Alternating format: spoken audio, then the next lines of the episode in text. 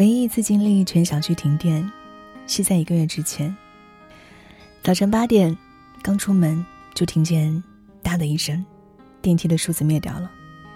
再打开小区的业主群，瞬间十多条消息：“是停电了吗？停电了吗？有人困在电梯里了吗？”我又回家坐着玩了会手机，随后就收到了通知，大意就是电路出现意外，在紧急的检修。大概会在九点左右来电。九点我都已经上班了，好吗？我马上填写了申请在家办公的一个申请表，说啊，领导不好意思，我们的小区停电了，电梯没有电了，我住在二十多楼，嗯，你觉得我要爬下去吗？领导当然会批准了。而非常巧合的就是。在昨天晚上睡觉之前，我才和马小晨通了一通一个多小时的电话。我们俩很少，就是闲聊通电话会通那么久的。我们在电话当中畅想未来的生活，我们畅想未来的大计划。他还信誓旦旦的说：“明天我就辞职，你等着。”当然，折腾了半天，他也没有辞职。不过这件事情呢，也算是在心里埋下了种子。当时就觉得，冥冥之中，自己得到了一些启示。我们经常会遇见很多的偶然事件，两个偶然相遇就成了巧合。比如说啊，我之前一个前同事吧，但是现在我们已经不是同事关系了。他的公司呢，最近搬了新地址，就在我家的附近，于是呢，他就打算和我租住在同一个小区里。而此前的半个月，我们还突然心血来潮说：“我们要不一起去创业吧？”他说：“或许这个巧合是在给我们俩制造一个合作的契机呢。以后我们就是邻居啦。”每一次的巧合都是一道讯息，一个线索，告诉我们你的人生的某一面需要你的关注，它会散发出奇妙的潜能，引领着你去往那个称之为命中注定的地方。偶然与巧合之间，我们的选择会不会改变了世界，改变某一个人，让历史重演？眼看忘了告别的蝴蝶，正努力在飞，当作不知道。星星和烛火，谁会先熄灭？若美丽的一切总是看起来遥远，亲爱的，别悲伤，幸福不在他方。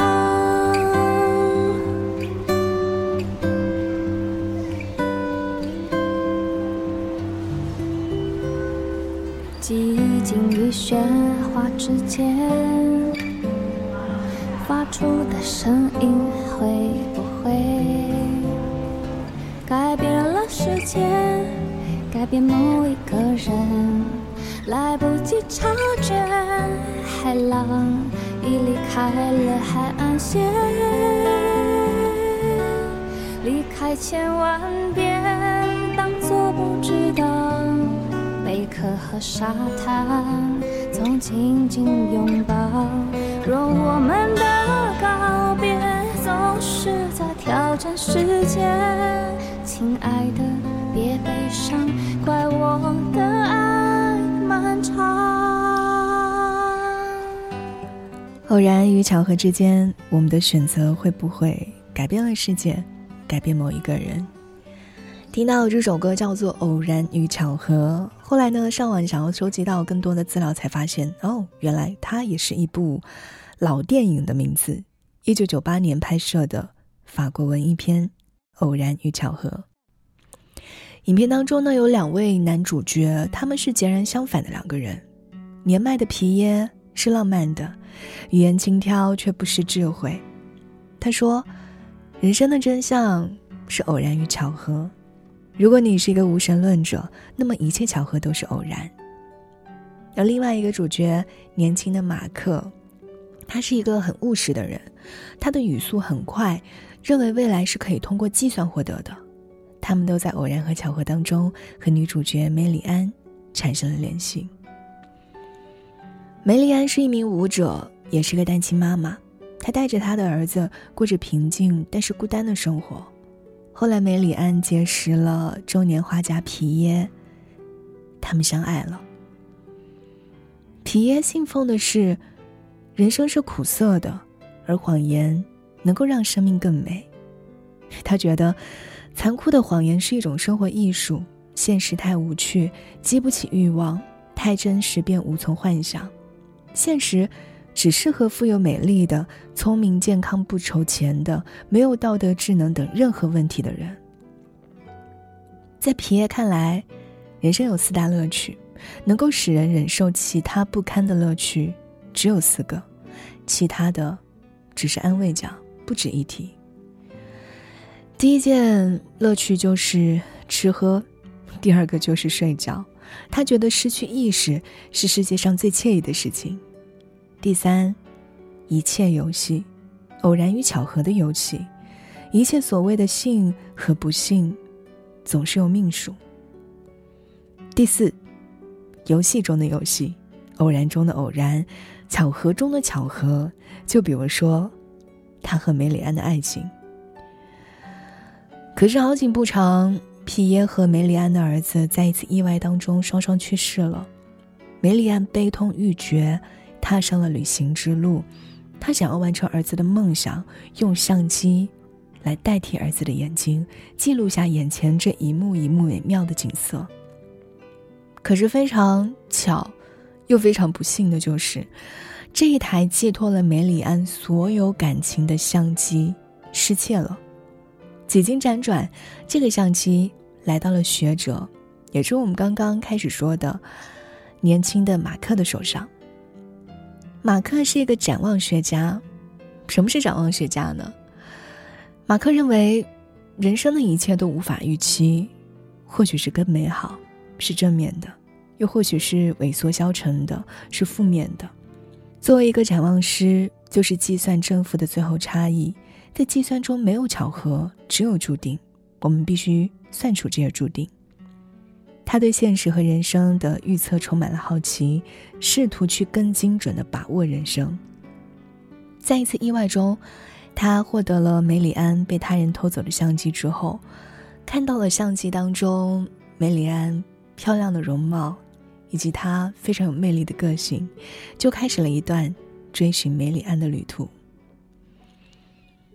在经历时，也许觉得糟糕的偶然，当遇到一个值得珍惜的巧合以后，那些偶然就变得不再令人糟心。那些看似平凡的偶然，促成了充满魔力的巧合，都是为了某个巧合而生，而所有的巧合，并不是偶然的。我们再回到片子当中，那句反复出现的话：“越大的不幸，越值得经历，因为不幸必有它的原因。”只要你说，我就可以带你到另一片海域。再大的浪都会像一个盆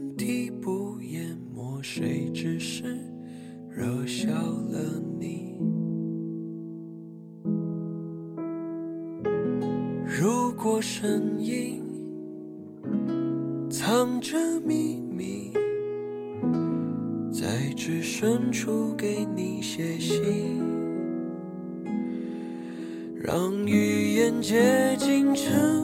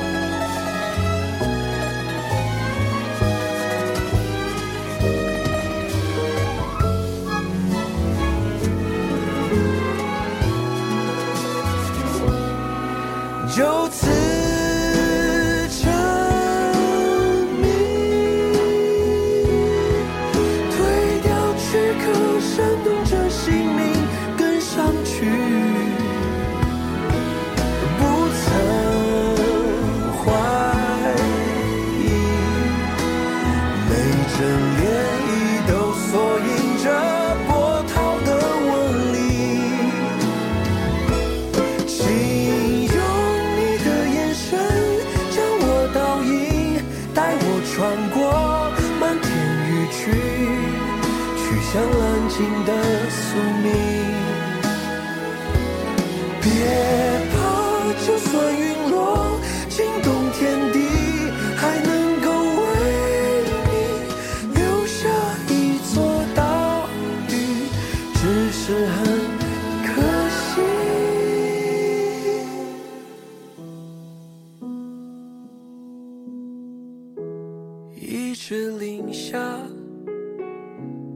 被谁丢去？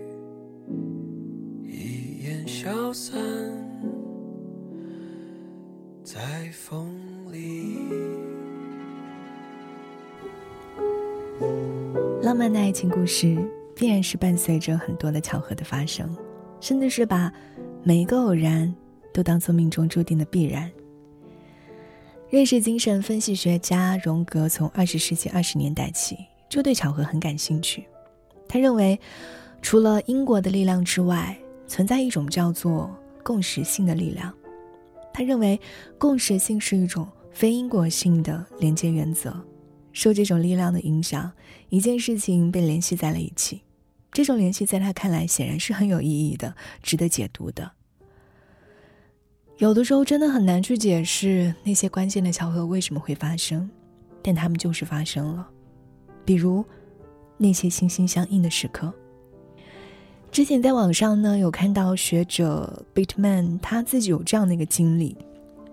有一天呢，在深夜十一点的时候，他感觉到他的喉咙被卡住了，险些窒息。结果到第二天早上，他就得知在前一天的十一点，父亲去世了，原因就是父亲的喉咙积血导致窒息。当父亲在感受到窒息的痛苦的时候，他也体会到了同样的痛苦。你会不会也有这样一种，好像和一个人同时在经历一件痛苦的时候呢？这个时候，科学话语就要让位给信仰了。对于巧合的研究，总是会很容易超出到一个科学能够解释的范围，进入到一个神秘主义的管辖区。巧合是一种。非常的个人化的体验，每个人会在不同的情景当中感受到不同程度的巧合感。我们距离科学研究这种感受还有很远的距离，但这并不妨碍巧合感作为一种美妙的感受，在我们的生活中存在。事实上，就如同 Bitman 所说的，巧合提醒着我们，在平淡的生活背后，依然隐藏着神秘之美。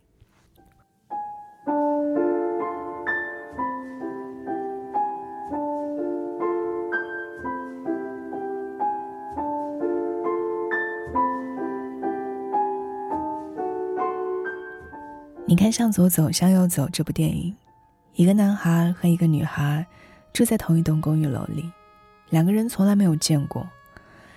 他们走过同一条街道，看过同样的街景，逗过同一只小猫，听过同一只乌鸦的叫声，闻过同样的城市的味道，做过很多同样的事情。时间就这么平淡的过去了。终于有一天，他们相遇了。在公园的喷水池旁，像失散多年的恋人。这是巧合吗？巧合让他们之前总是见不到，又偶然的平淡无奇的看见了对方，于是，一见钟情。每个人都沉浸在巧合的网中，这道网一方面激励着我们，一方面引导着我们。就像当下的这一刻，你或许正在散步，或者准备睡觉。打开了一个本来不常用的播放器，第一次点了进来，开始投入时间听这一期关于巧合的节目。或许是在微小不过的事情，却可能在未来的某一天，这个行为就成为改变人生路径的巧合。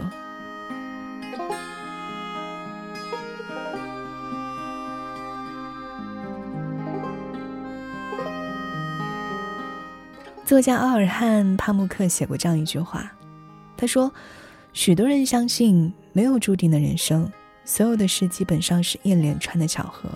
然而，即使抱持如此信念的人，也会有这样的结论：在生命中的某一段时间，当他们回头审视，发现多年来被视为巧合的事，其实是不可避免的。”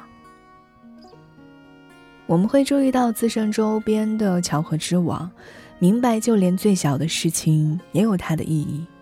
我们会发现，注意这些巧合，施之以愿力，便可以在生活中创造特定的结果。我们会和宇宙中的每一个人、每一件事物连接在一起，并看出把我们结合成一体的灵魂。我们掀开藏匿于我们内在深处的神奇性，陶醉在新获得的荣光当中。